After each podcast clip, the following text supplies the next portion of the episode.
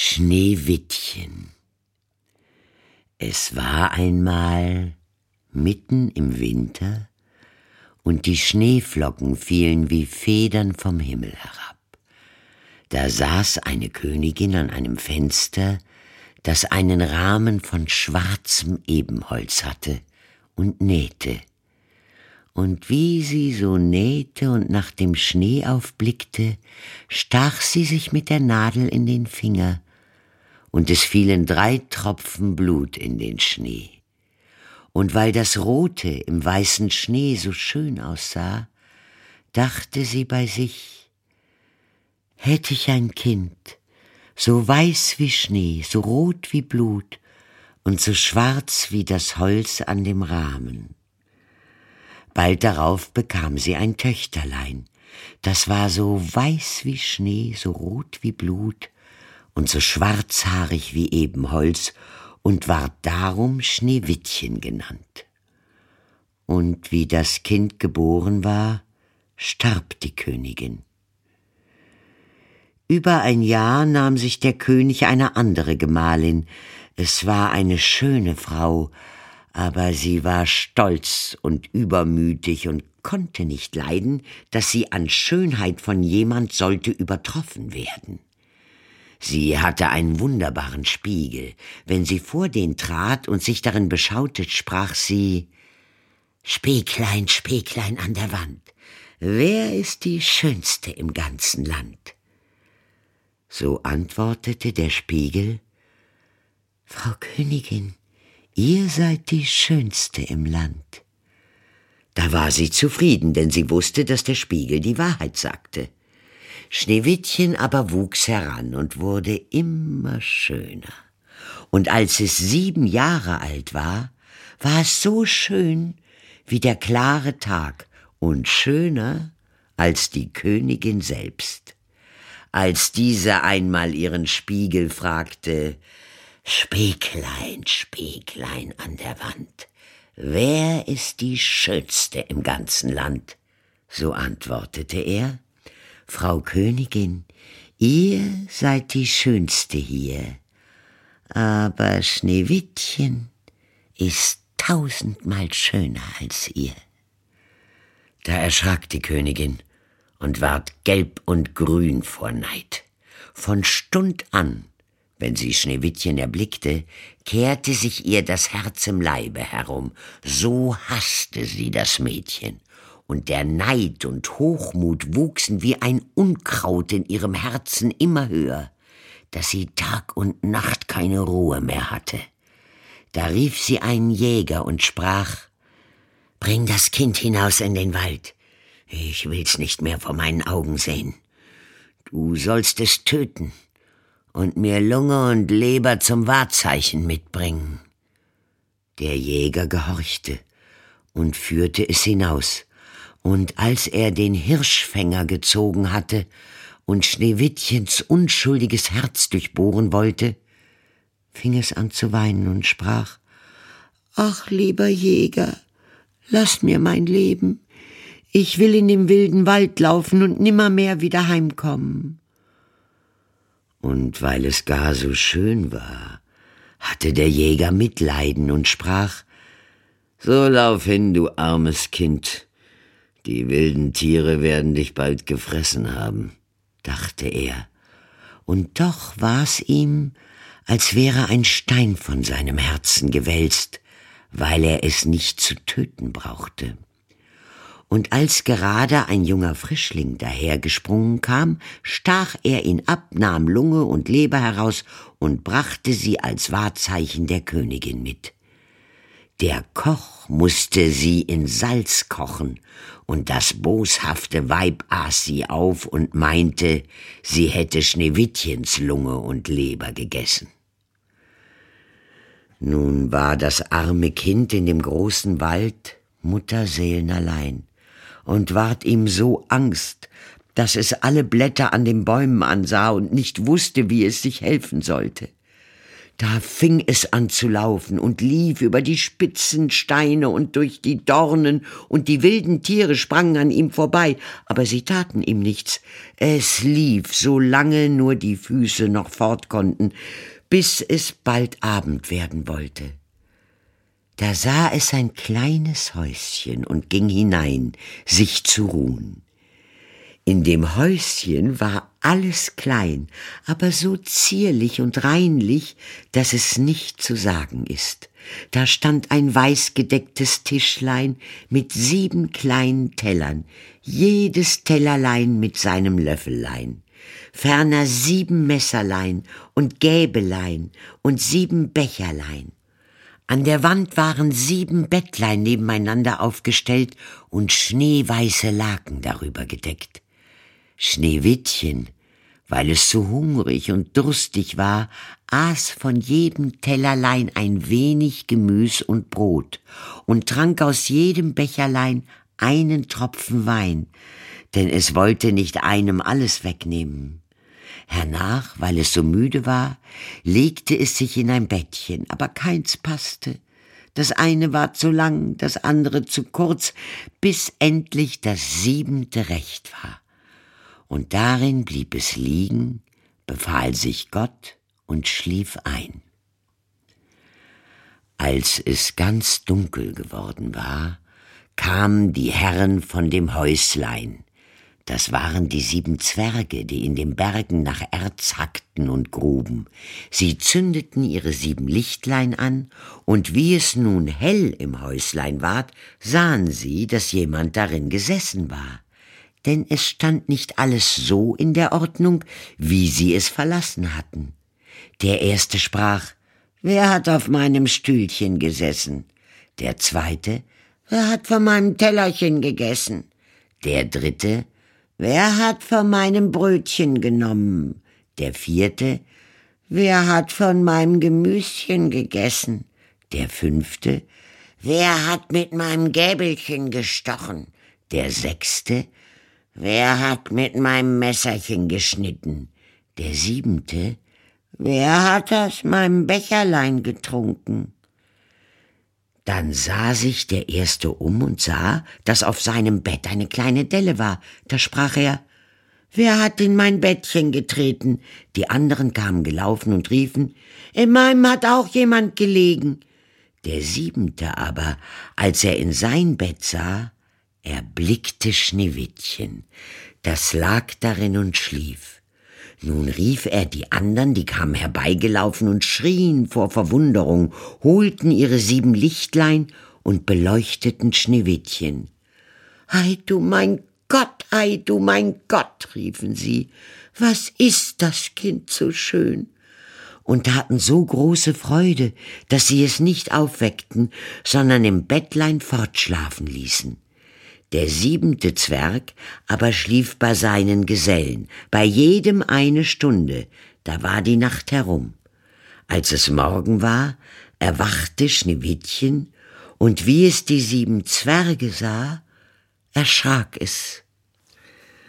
Sie waren aber freundlich und fragten, Wie heißt du? Ich heiße Schneewittchen, antwortete es. Wie bist du in unser Haus gekommen? Sprachen weiter die Zwerge. Da erzählte es ihnen, dass seine Stiefmutter es hätte wollen umbringen lassen.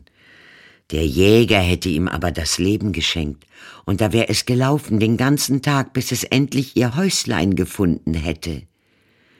Die Zwerge sprachen Willst du unseren Haushalt versehen? Kochen, betten, waschen, nähen und stricken, und willst du alles ordentlich und reinlich halten, so kannst du bei uns bleiben, und es soll dir an nichts fehlen. Ja, sagte Schneewittchen, von Herzen gern, und blieb bei ihnen. Es hielt ihnen das Haus in Ordnung. Morgens gingen sie in die Berge und suchten Erz und Gold, abends kamen sie wieder und da musste ihr Essen bereit sein. Den ganzen Tag über war das Mädchen allein. Da warnten es die guten Zwerglein und sprachen Hüte dich vor deiner Stiefmutter, die wird bald wissen, dass du hier bist. Lass ja niemanden herein.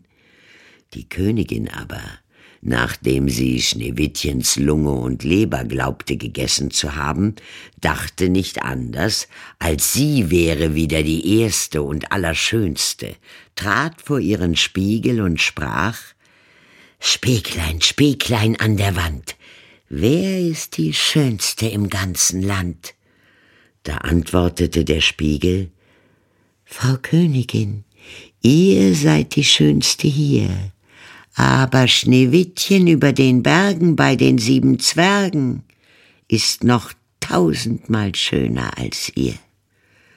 Da erschrak sie, denn sie wusste, dass der Spiegel keine Unwahrheit sprach und merkte, dass der Jäger sie betrogen hatte und Schneewittchen noch am Leben war. Und da sann und sann sie aufs Neue, wie sie es umbringen wollte, denn solange sie nicht die Schönste war im ganzen Land, ließ ihr der Neid keine Ruhe. Und als sie sich endlich etwas ausgedacht hatte, färbte sie sich das Gesicht und kleidete sich wie eine alte Krämerin und war ganz unkenntlich. In dieser Gestalt ging sie über die sieben Berge zu den sieben Zwergen, klopfte an die Türe und rief Schöne Ware, feil, feil. Schneewittchen guckte zum Fenster hinaus und rief Guten Tag, liebe Frau, was habt ihr zu verkaufen? Gute Ware, antwortete sie, Schnürriemen von allen Farben, und holte einen hervor, der aus bunter Seide geflochten war. Die ehrliche Frau kann ich hereinlassen, dachte Schneewittchen, riegelte die Türe auf und kaufte sich den hübschen Schnürriemen. Kind, sprach die Alte, wie du aussiehst. Komm, ich will dich einmal ordentlich schnüren. Schneewittchen hatte kein Arg, stellte sich vor sie und ließ sich mit dem neuen Schnürriemen schnüren. Aber die Alte schnürte geschwind und schnürte so fest, dass dem Schneewittchen der Atem verging und es für tot hinfiel. Nun bist du die Schönste gewesen, sprach sie und eilte hinaus. Nicht lange darauf, zur Abendzeit, kamen die sieben Zwerge nach Haus, aber wie erschraken sie, als sie ihr liebes Schneewittchen auf der Erde liegen sahen, und es regte und bewegte sich nicht, als wäre es tot. Sie hoben es in die Höhe, und weil sie sahen, dass es zu fest geschnürt war, schnitten sie den Schnürriemen entzwei. Da fing es an, ein wenig zu atmen und ward nach und nach wieder lebendig. Als die Zwerge hörten, was geschehen war, sprachen sie Die alte Krämerfrau war niemand als die gottlose Königin hüte dich und lass keinen Menschen herein, wenn wir nicht bei dir sind. Das böse Weib aber, als es nach Haus gekommen war, ging vor den Spiegel und fragte Spieglein, Spieglein an der Wand, wer ist die Schönste im ganzen Land? Da antwortete er wie sonst Frau Königin, ihr seid die Schönste hier, aber Schneewittchen über den Bergen bei den sieben Zwergen ist noch tausendmal schöner als ihr. Als sie das hörte, lief ihr alles Blut zum Herzen, so erschrak sie, denn sie sah wohl, dass Schneewittchen wieder lebendig geworden war. Nun aber, sprach sie, will ich etwas aussinnen, das dich zugrunde richten soll und mit Hexenkünsten, die sie verstand, machte sie einen giftigen Kamm. Dann verkleidete sie sich und nahm die Gestalt eines anderen alten Weibes an.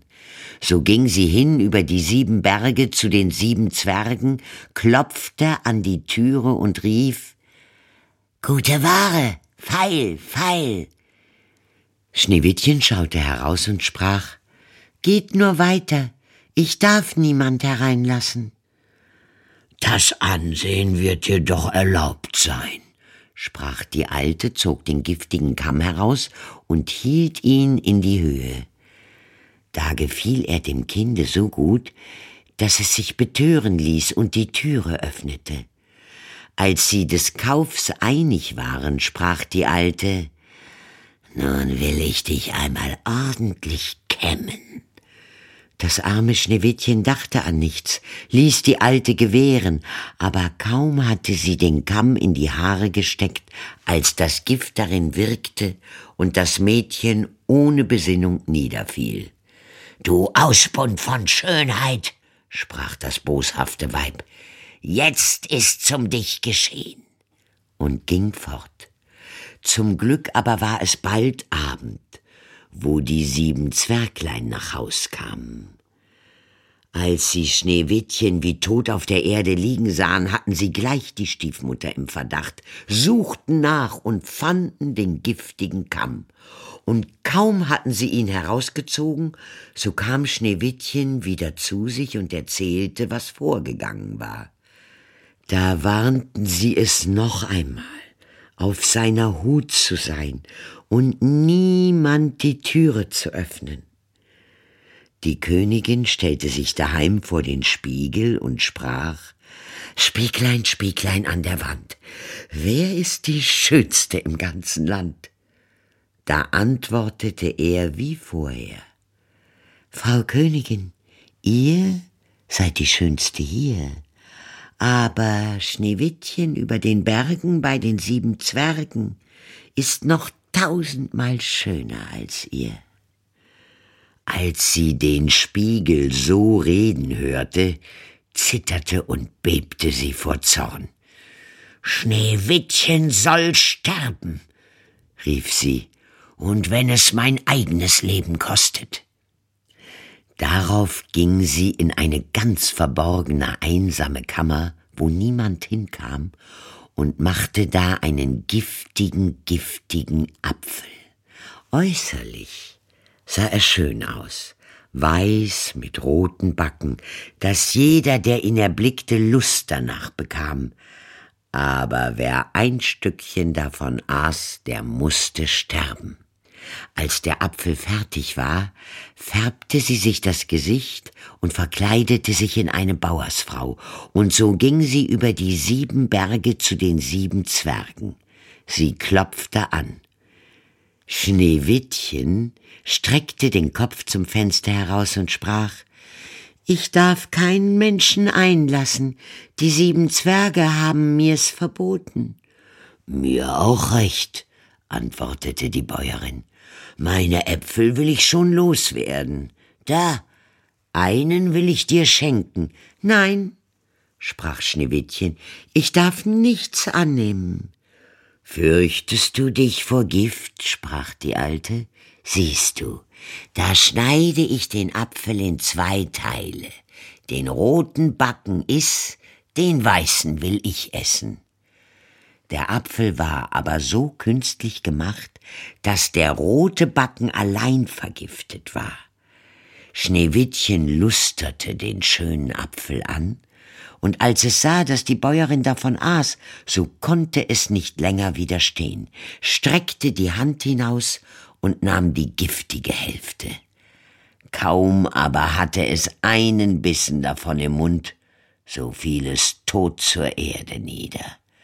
Da betrachtete es die Königin mit grausigen Blicken und lachte überlaut und sprach Weiß wie Schnee, rot wie Blut, schwarz wie Ebenholz.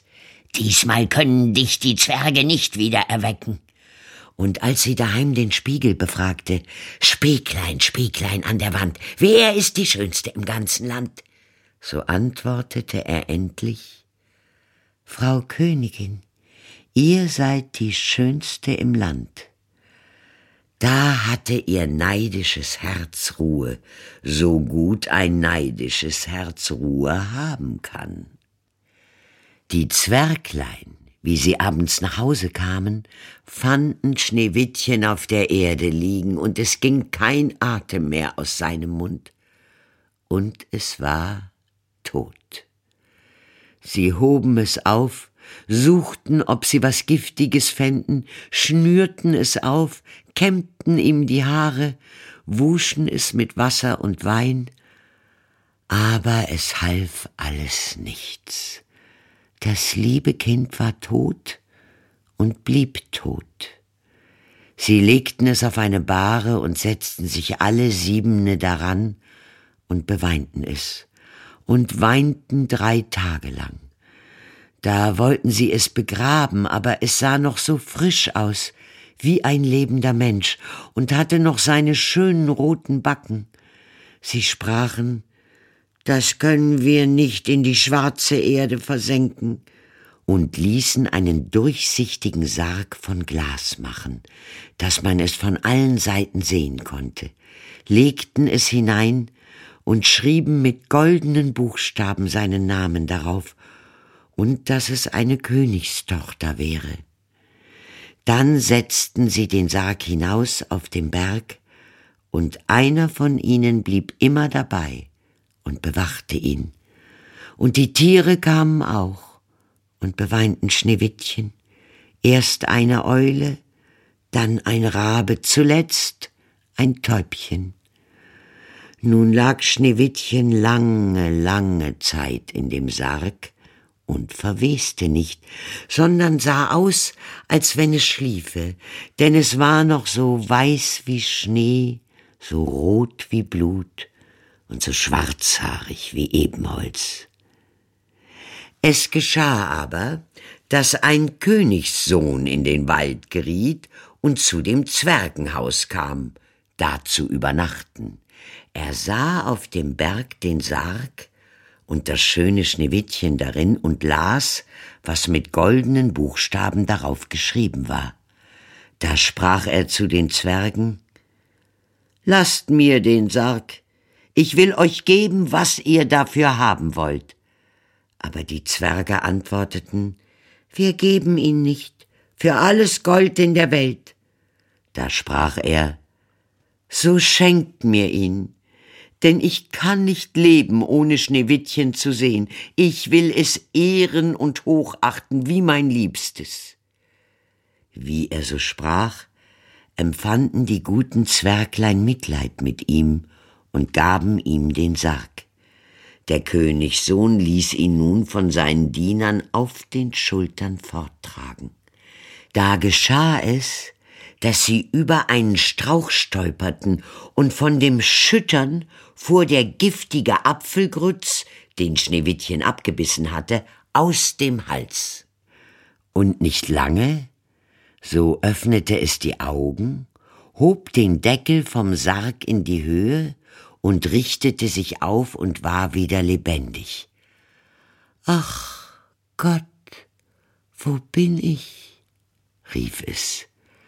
Der Königssohn sagte voll Freude, Du bist bei mir und erzählte, was sich zugetragen hatte und sprach, ich habe dich lieber als alles auf der Welt. Komm mit mir in meines Vaters Schloss, du sollst meine Gemahlin werden. Da war ihm Schneewittchen gut und ging mit ihm, und ihre Hochzeit ward mit großer Pracht und Herrlichkeit angeordnet. Zu dem Feste wurde aber auch Schneewittchens gottlose Stiefmutter eingeladen. Wie sie sich nun mit schönen Kleidern angetan hatte, trat sie vor den Spiegel und sprach Spieglein, Spieglein an der Wand, wer ist die Schönste im ganzen Land?